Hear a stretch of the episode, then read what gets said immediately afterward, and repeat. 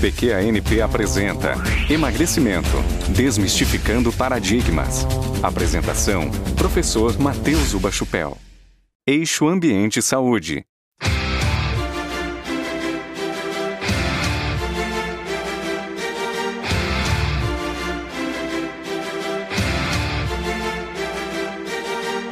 No nosso tópico de hoje, nós vamos abordar de uma forma geral sobre três variáveis, tá? Eu quero que você preste muita atenção em cima disso, porque nós vamos falar sobre alimentação, exercício e atividade física e o impacto da interação desses dois fatores no emagrecimento. Tá?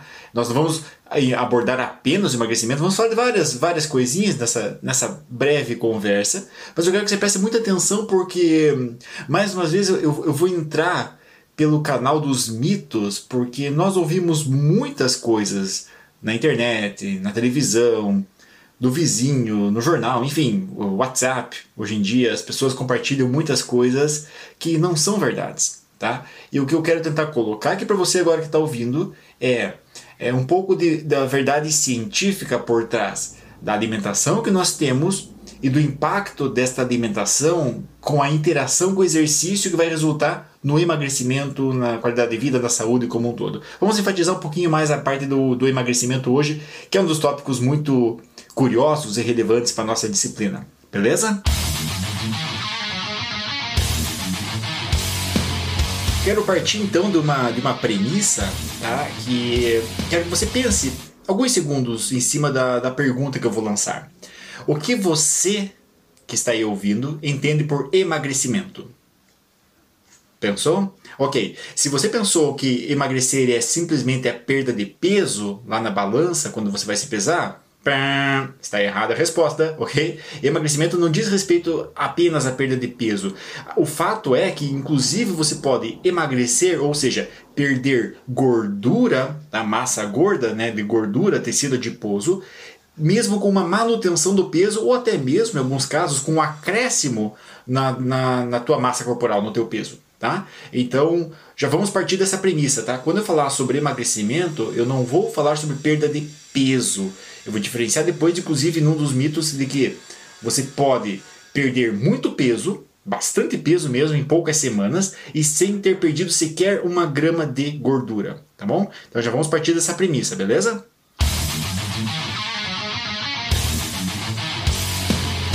Vamos então para o mito número 1. Um. A única maneira de perder peso é cortar os carboidratos.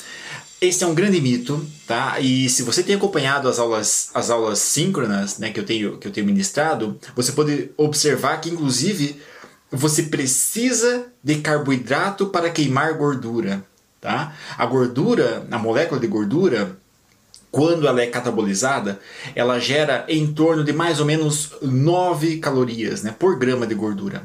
É uma molécula muito grande, é complexa de você, de você catabolizá-la, de você quebrá-la. Exige um esforço metabólico muito grande.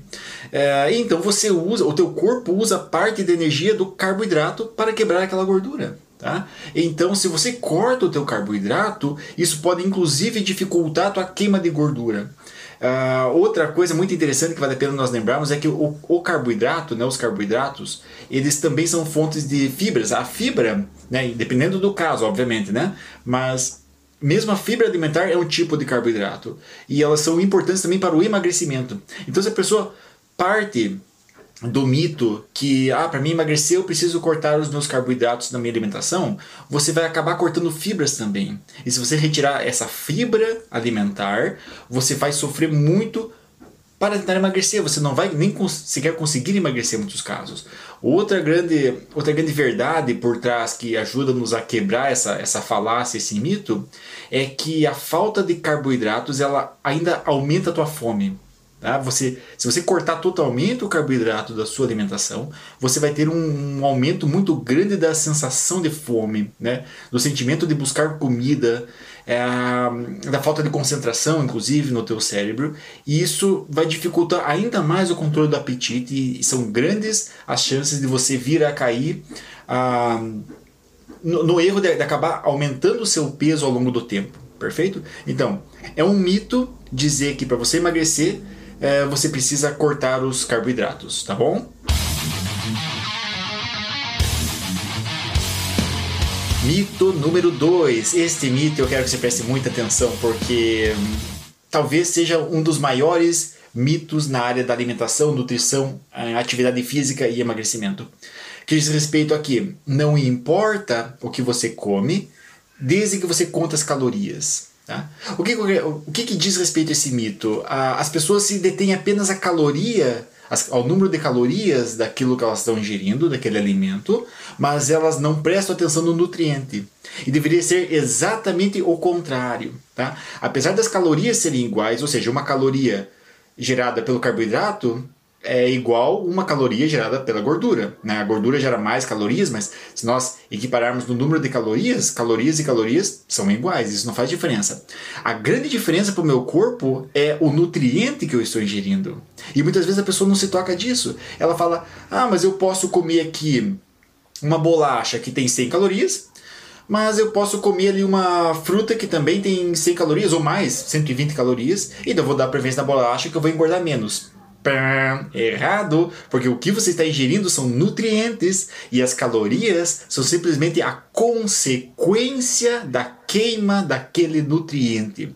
Caloria é uma unidade de medida de energia, tá bom? Então você mede a energia da quebra daquele nutriente para gerar o trabalho do teu corpo, o trabalho metabólico, tá bom? Então você não ingere a caloria, o que você ingere no teu corpo, o que você né, na, na, no teu alimento, na tua comida, é o nutriente, tá bom? Então isso, esse é um cuidado muito grande que você deve ter.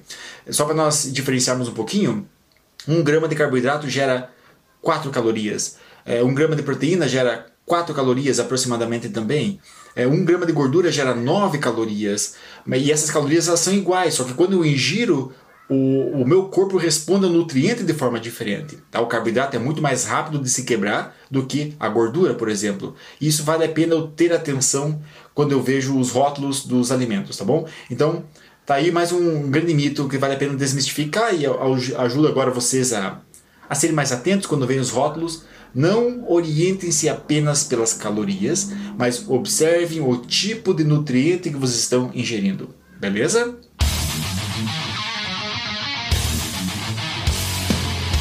É, sobre o tópico anterior, vale a pena fazer um comentário que o que você ingere são nutrientes, você não ingere calorias, tá bom? Então calorias são simplesmente a consequência da queima daquele nutriente.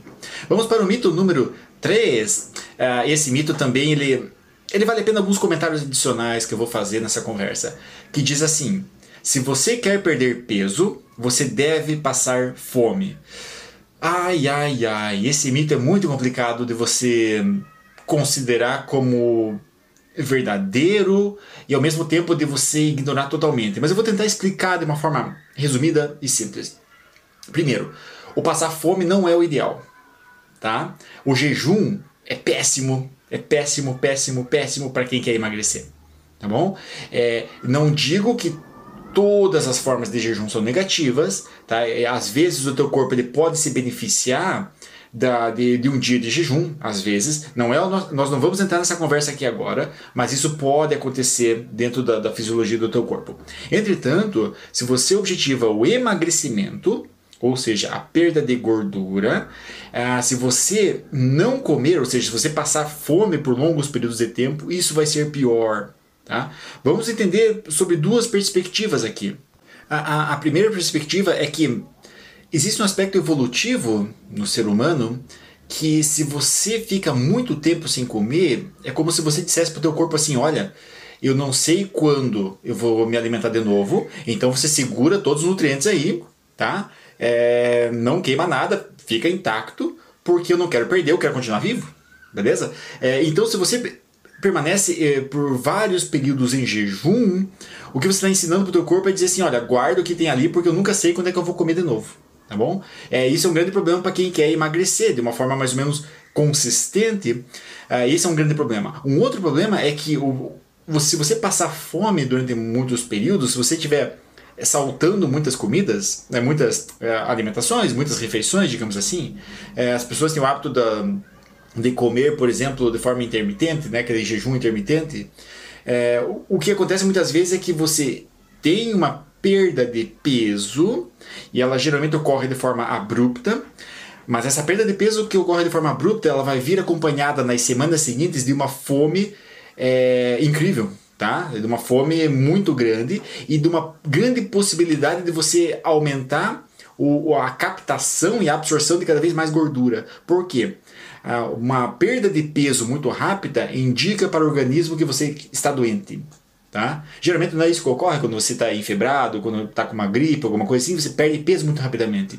E o teu corpo ele interpreta essa perda de peso muito rápida como uma doença. Então ele vai tentar fazer com que o que vier depois, tá? com o que você ingerir depois, ele vai guardar. Por isso que ocorre o efeito sanfona que muitas pessoas falam, né? Emagrece muito rapidamente, mas na mesma velocidade com que elas emagreceram, elas voltam a, ao seu peso anterior com muito mais gordura ainda. Então é um grande problema você passar fome é, se você quiser emagrecer. O que convém nesse caso, aí tem uma coisa interessante, tá? Então, por isso que eu falei que vale a pena olhar os dois lados da moeda. O que convém é você diminuir a quantidade da, da ingestão de nutrientes, tá? Eu digo até o volume de comida, tá? Diminuir o prato de comida que você faz. E, e talvez diminuindo esse prato, de, da quantidade de comida que você adquire, que você ingere ao longo do dia, você tenha uma sensação, você não chegue na saciedade tão rapidamente. E isso é normal, tá? Principalmente durante as primeiras semanas, talvez durante duas ou três semanas. Depois desse período, o teu, o teu próprio estômago ele vai se adaptar no novo, no novo formato de, de volume de, de, de alimentos que ele vai digerir e, e você vai passar a ter menos fome. Tá? Mas não corte totalmente a comida, não passe fome totalmente. Mas o que convém é diminuir, às vezes, em alguns casos, até drasticamente a quantidade de comida, mas ainda assim você manter um certo número de refeições ao longo do dia para garantir uma, um emagrecimento. Tá bom?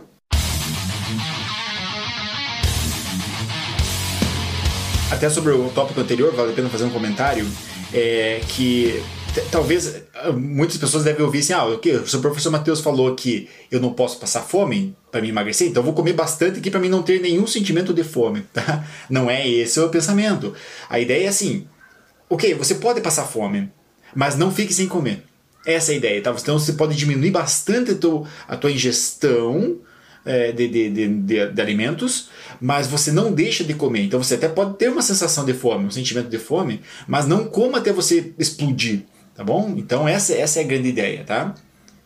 Às vezes até pode fracionar né, toda a tua alimentação em, em, em mais momentos ao longo do teu dia. Talvez isso possa ajudar um pouquinho. Mas vamos em frente então. Mito número 4. A, a perda de peso ocorre de forma linear outro grande mito, tá? O que o que, que o que, que representa, o que, que quer dizer esse mito? Que as pessoas perdem de peso ah, de uma forma progressiva, mas constante. Ou seja, se eu estou lá com 70 quilos e eu começo a fazer exercício e a, e a fazer uma dieta, por exemplo, e o meu objetivo é chegar aos 60, não quer dizer que todas as vezes que eu me pesar, a partir da primeira vez, eu vou estar sempre com menos peso.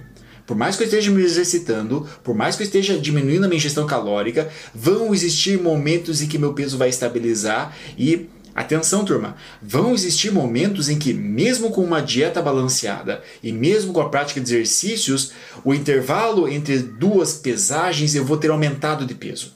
Tá? E muitas, muitas, muitas, muitas vezes eu vejo pessoas desanimarem de uma dieta ou mesmo de uma dieta que eu digo de uma reeducação alimentar ou mesmo desanimarem da prática de exercício, porque vão lá na balança e veem, poxa, mas eu, eu estava antes com 72 e agora estou com 73. Como é que pode? Estou aumentando de peso. É, esse é um grande erro, você se orientar apenas pela balança. E mesmo se você se orientar por uma avaliação física, você vai observar que a, o teu emagrecimento ele não é linear. O que eu quero dizer com não é linear? Ele não é constante. Vão existir momentos que o teu próprio corpo vai dizer assim, opa, eu tenho que me readaptar aqui. E durante algumas semanas o teu peso pode se elevar um pouquinho, pode se manter, para que depois venha a diminuir no novamente.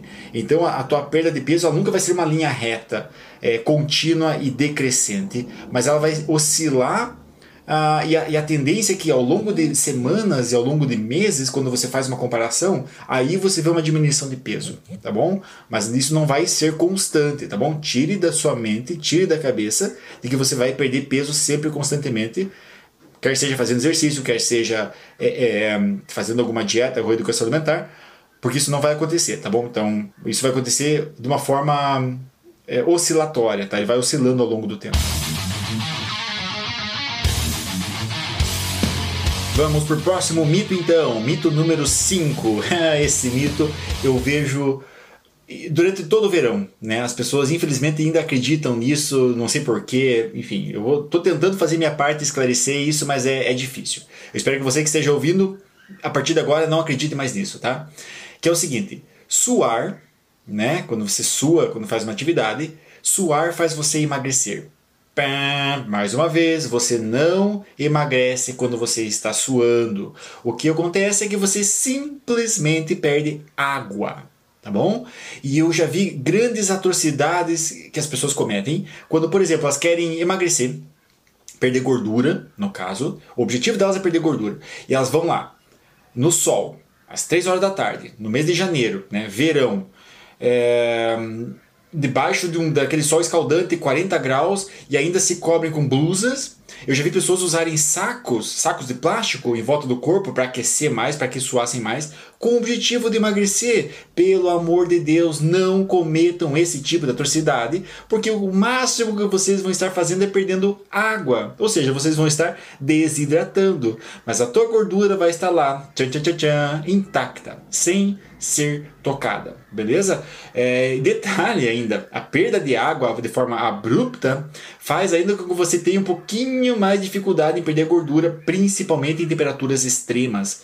É, mas isso é, isso é, é, é assunto para outro, outro momento.